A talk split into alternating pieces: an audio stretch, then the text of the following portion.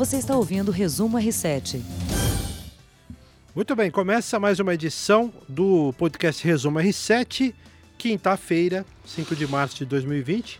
Comigo César Saqueto e Heródoto Barbeiro. Tudo bem, Heródoto? Olá, tudo bem, César? Estamos aí. Sempre um prazer, hein? Igualmente.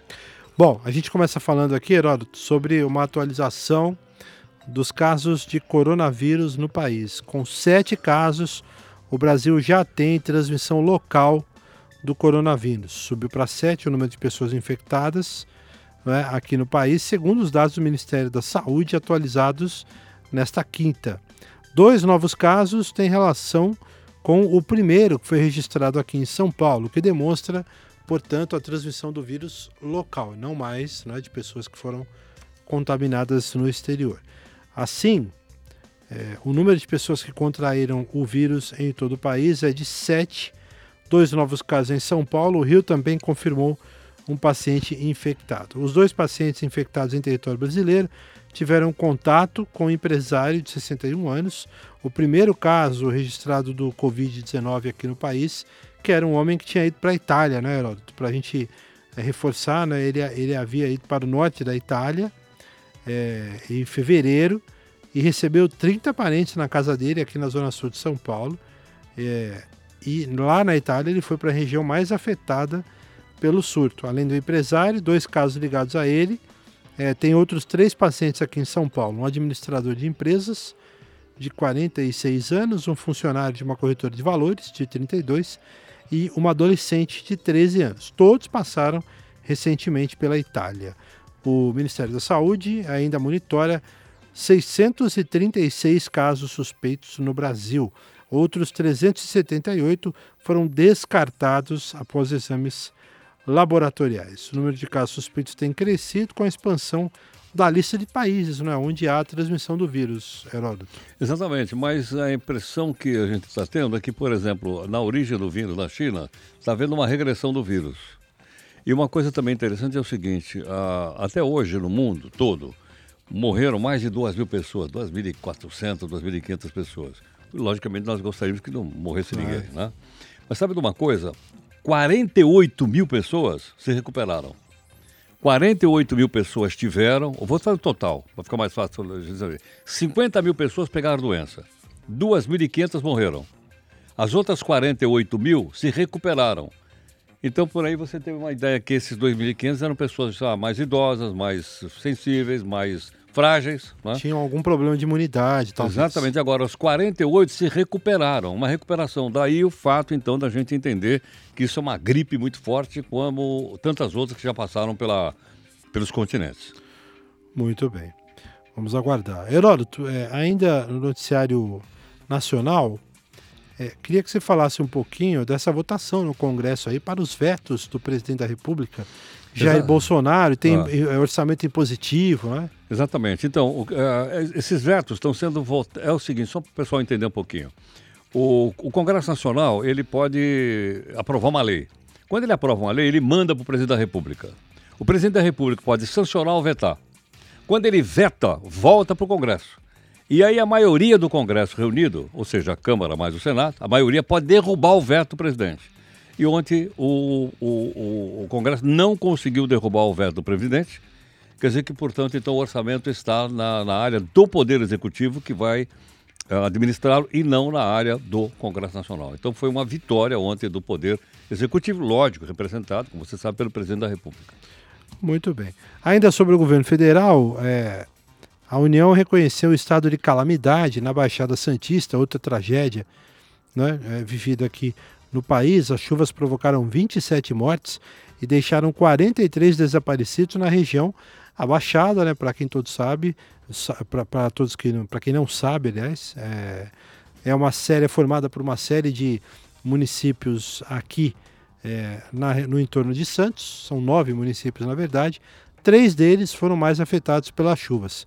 Santos, Guarujá e também São Vicente. E as mortes ocorrem todas lá. O Corpo de Bombeiros segue fazendo buscas no local e, infelizmente, como ainda há muitos desaparecidos, é possível e provável que esse número de mortos suba ainda mais, né, Heródoto? E aí fica sempre a nossa, o nosso alerta e, e um tema tão importante que é a questão é, da moradia em áreas de risco. Infelizmente, muita gente não tem é, recursos para conseguir uma moradia num lugar mais adequado e aí vai para áreas onde há riscos de deslizamentos, de desmoronamentos, enfim, e de alagamentos. Né?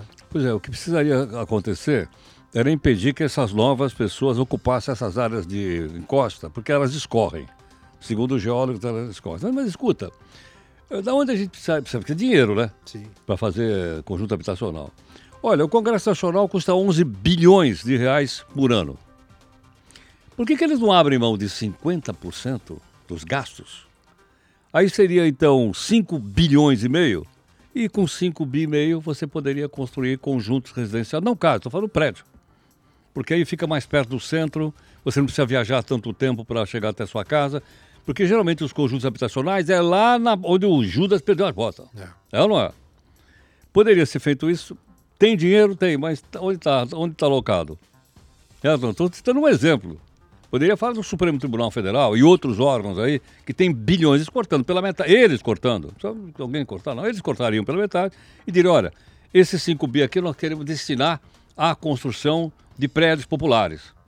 Mas acho que até agora ninguém falou nada. É, acho que não vai rolar, viu? Infelizmente não vai rolar. Você acha que não vai rolar? Acho Caramba, que não. mas não custa nada a gente falar é. aqui, né? Lembrar. É bom, sempre falar é sempre bom, né, Heródoto?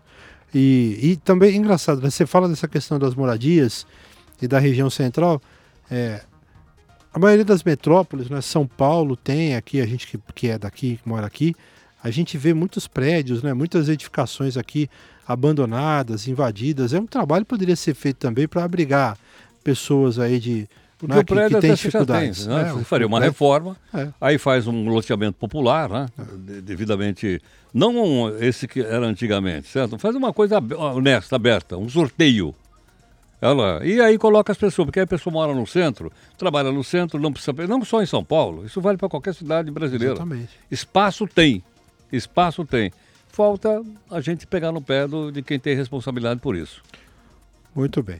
Heródoto, falar um pouquinho de economia, o dólar superou hoje novamente, chegou a superar R$ 4,65, mesmo com o anúncio de leilão extraordinário do Banco Central. Subiu, portanto, pelo 12º dia consecutivo, em meio às expectativas de corte de juros devido, devido aos riscos econômicos pelo coronavírus.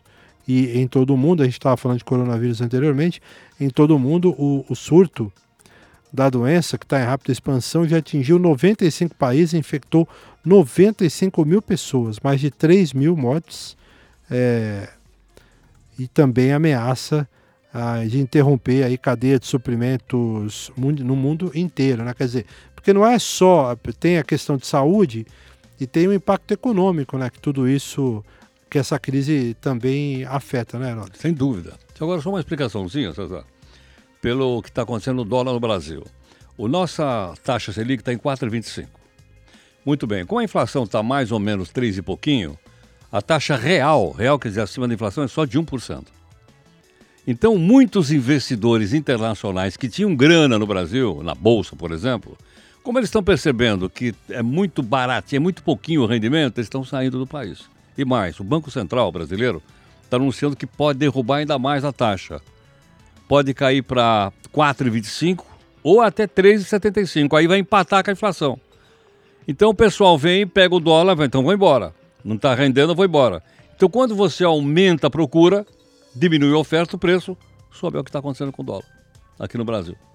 Tem impacto a questão do, da taxa Selic para o brasileiro. Tem um impacto muito positivo né, para a economia dúvida. nacional, só que há o reflexo também no dólar. Né? Tem no dólar.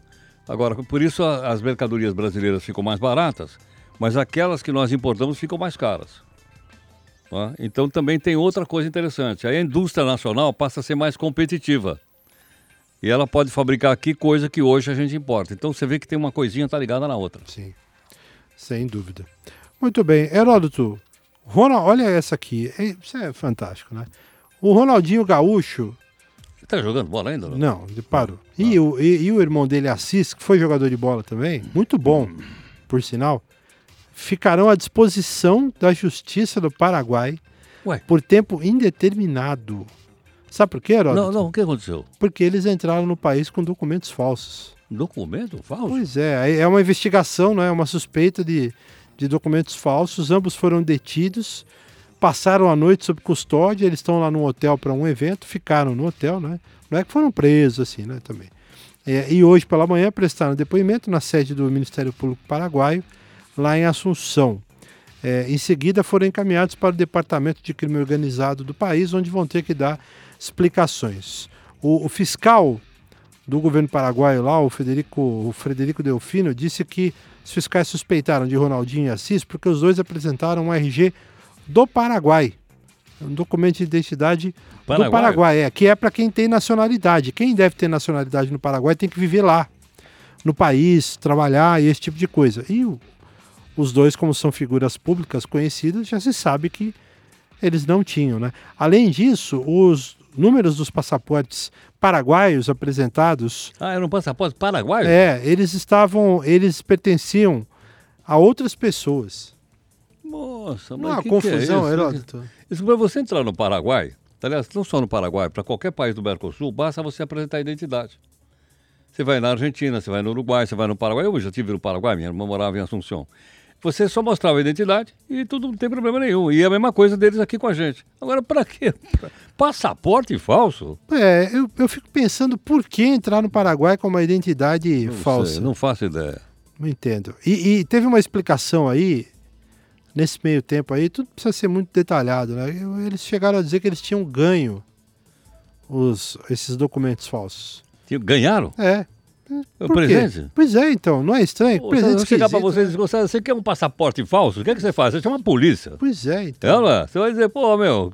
Pô, você- tá você querendo me louco, complicar? meu. É? É, você- é ou não é? Pô, Não, deve ter alguma outra coisa aí que ainda não foi divulgada. Mas é né? esquisito, hein? É esquisito. Isso aí é esquisito, não é possível. Rapaz, meu Deus e esse cara céu. acho que nem precisa, deve estar bem de bolso, não tá ou não? O Ronaldinho É. Gaúcho? Opa! Ganhou muito dinheiro na Europa, era um excelente jogador, excelente jogador, né? Um Continua melhores. ganhando muito dinheiro, tem um monte de Pô, produto, tem então, produto ó. licenciado. O irmão dele é empresário, empresário do Não, mundo Você do futebol. tem a impressão que o irmão é meio assim, animado, eu diria. É. É, né? Foi um grande jogador, eu lembro do irmão dele jogando. É, eu, o irmão, eu não me lembro, mas é. ele, eu pô, me lembro quando ele jogava no Barcelona, pelo amor de Deus. fantástico, foi a fase que ele foi o melhor do mundo. né? Fantástico, ele é era fantástico. fantástico, fant- excepcional. O irmão dele também era muito bom, não ficava tão atrás assim não, viu? É. É, jogou no Grêmio, excelente o Assis. Foi da seleção brasileira também. Falar em futebol, Heródoto, queria dizer o seguinte: o São Paulo vai estrear nesta quinta na Copa Libertadores. Vai pegar o binacional do Binacional? Peru. Binacional no do time. Nossa, mãe. Escola Binacional. olha, Não conhecia. em que país é esse? Do Peru.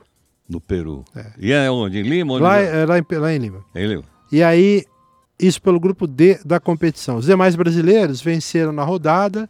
É bom dizer, né? O E o Palmeiras. Corinthians, é? O Corinthians, infelizmente, não está nessa competição. Não está na Não Libertadores? tá na Libertadores. Ah, pera um pouquinho. Então, Não. cara, o que aconteceu? É, não está. O Corinthians ficou Pô, pelo sacanagem, caminho. botaram o Corinthians para fora? Pois é. O Corinthians, infelizmente, não está porque perdeu para o, o Guarani do Paraguai, que é um time que está no grupo do Palmeiras. O Palmeiras ganhou ontem, né? 2 a 0 do Tigre lá na Argentina. É, dois gols, aliás, dois golaços, um deles do Luiz Adriano e outro do William. É, o Flamengo ganhou 2 a 1 também, fora de casa, do Júnior Barranquilla, lá na Colômbia. E os outros times brasileiros também venceram na rodada: Grêmio, Inter, Santos e Atlético Paranaense. Ou seja, por enquanto, o Brasil 100% na Libertadores Agora, e o São Paulo hoje joga. Você é o cara que conhece esse ponto, eu não conheço, só sou como torcedor. Me parece que são times muito fraquinhos, vai. Ou não? Na Libertadores? Não, é, Ah, eu não tô falando dos brasileiros, tô falando dos outros. É um nome muito fraquinho, nunca ouvi falar, meu. é, tem uns times bem fracos. Sabe o que eu acho, Heródoto? A a Libertadores, assim como o campeonato.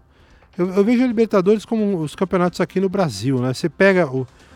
Tem ali um grupo seleto de times ali que já são conhecidos, tem os brasileiros, os, os principais argentinos, Boca, River, tem o. Enfim, o São Lourenço, que é o time mais tradição. Né? Aí Você pega os uruguaios, o Nacional, o Penharol. é, e fora isso. O Colo-Colo do Colo-Colo do Chile, a Universidade Católica, é um time importante, né? É, passou disso, começa a ficar difícil, Heródoto. É claro que todo, todo ano você vê lá, tem uma surpresa, né? Até porque a gente não conhece, então às vezes você pega um time que acaba te surpreendendo. Mas assim, é difícil. Se você pegar ali é, e analisar todos os campeões e todas as semifinais da Libertadores, você vai ver que vai acabar chegando sempre nos mesmos ali, né? É um bom campeonato, mas assim, esse começo é aquela coisa, né? Sim. Apesar que tem time que se complica no começo, né? Mesmo assim. O seu é. Corinthians se Perdeu complicou pro Tolima, com o. É. do Tolima. Eu nunca tinha ouvido falar do Tolima, meu. Perdeu do Tolima. o Tolima que tá no grupo do Inter e o Inter venceu. Ganhou do Tolima. Rodada, ganhou do Tolima. É isso, hein, Heródoto? Não é brincadeira, não, hein? Não, não, não. Muito obrigado mais Eu uma vez. Um grande abraço a todos que acompanharam o podcast Resumo R7, inclusive nas lives aqui das redes sociais do Portal R7. Tchau, gente. Até mais. Você ouviu Resumo R7.